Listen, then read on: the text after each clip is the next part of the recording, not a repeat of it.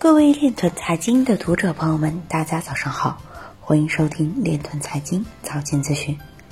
今天是二零二一年七月十八日，星期日，农历辛丑年六月初九。首先，让我们聚焦今日财经。萨尔瓦多计划年底前推出政府发行的本土稳定币。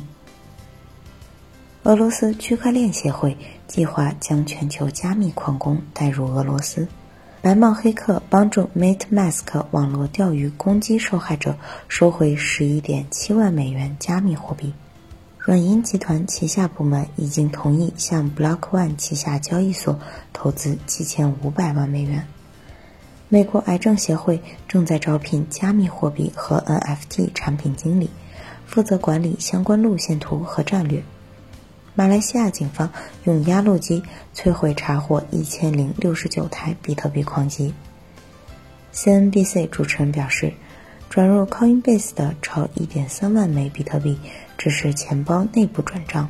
克利夫兰联储表示，美国发放的刺激性支票推动比特币交易量和价格适度上涨。今日财经就到这里，下面我们来聊一聊关于区块链的那些事儿。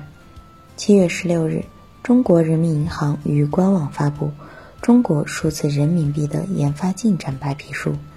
白皮书中提到，目前数字人民币研发试验已基本完成顶层设计、功能研发、系统调试等工作，正遵循稳步、安全、可控、创新、实用的原则，选择部分有代表性的地区开展试点测试。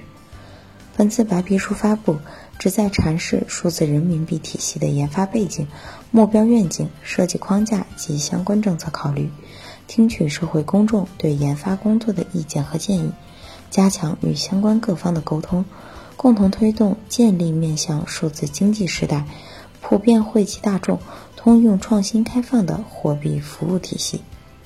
以上就是今天链团财经早间资讯的全部内容。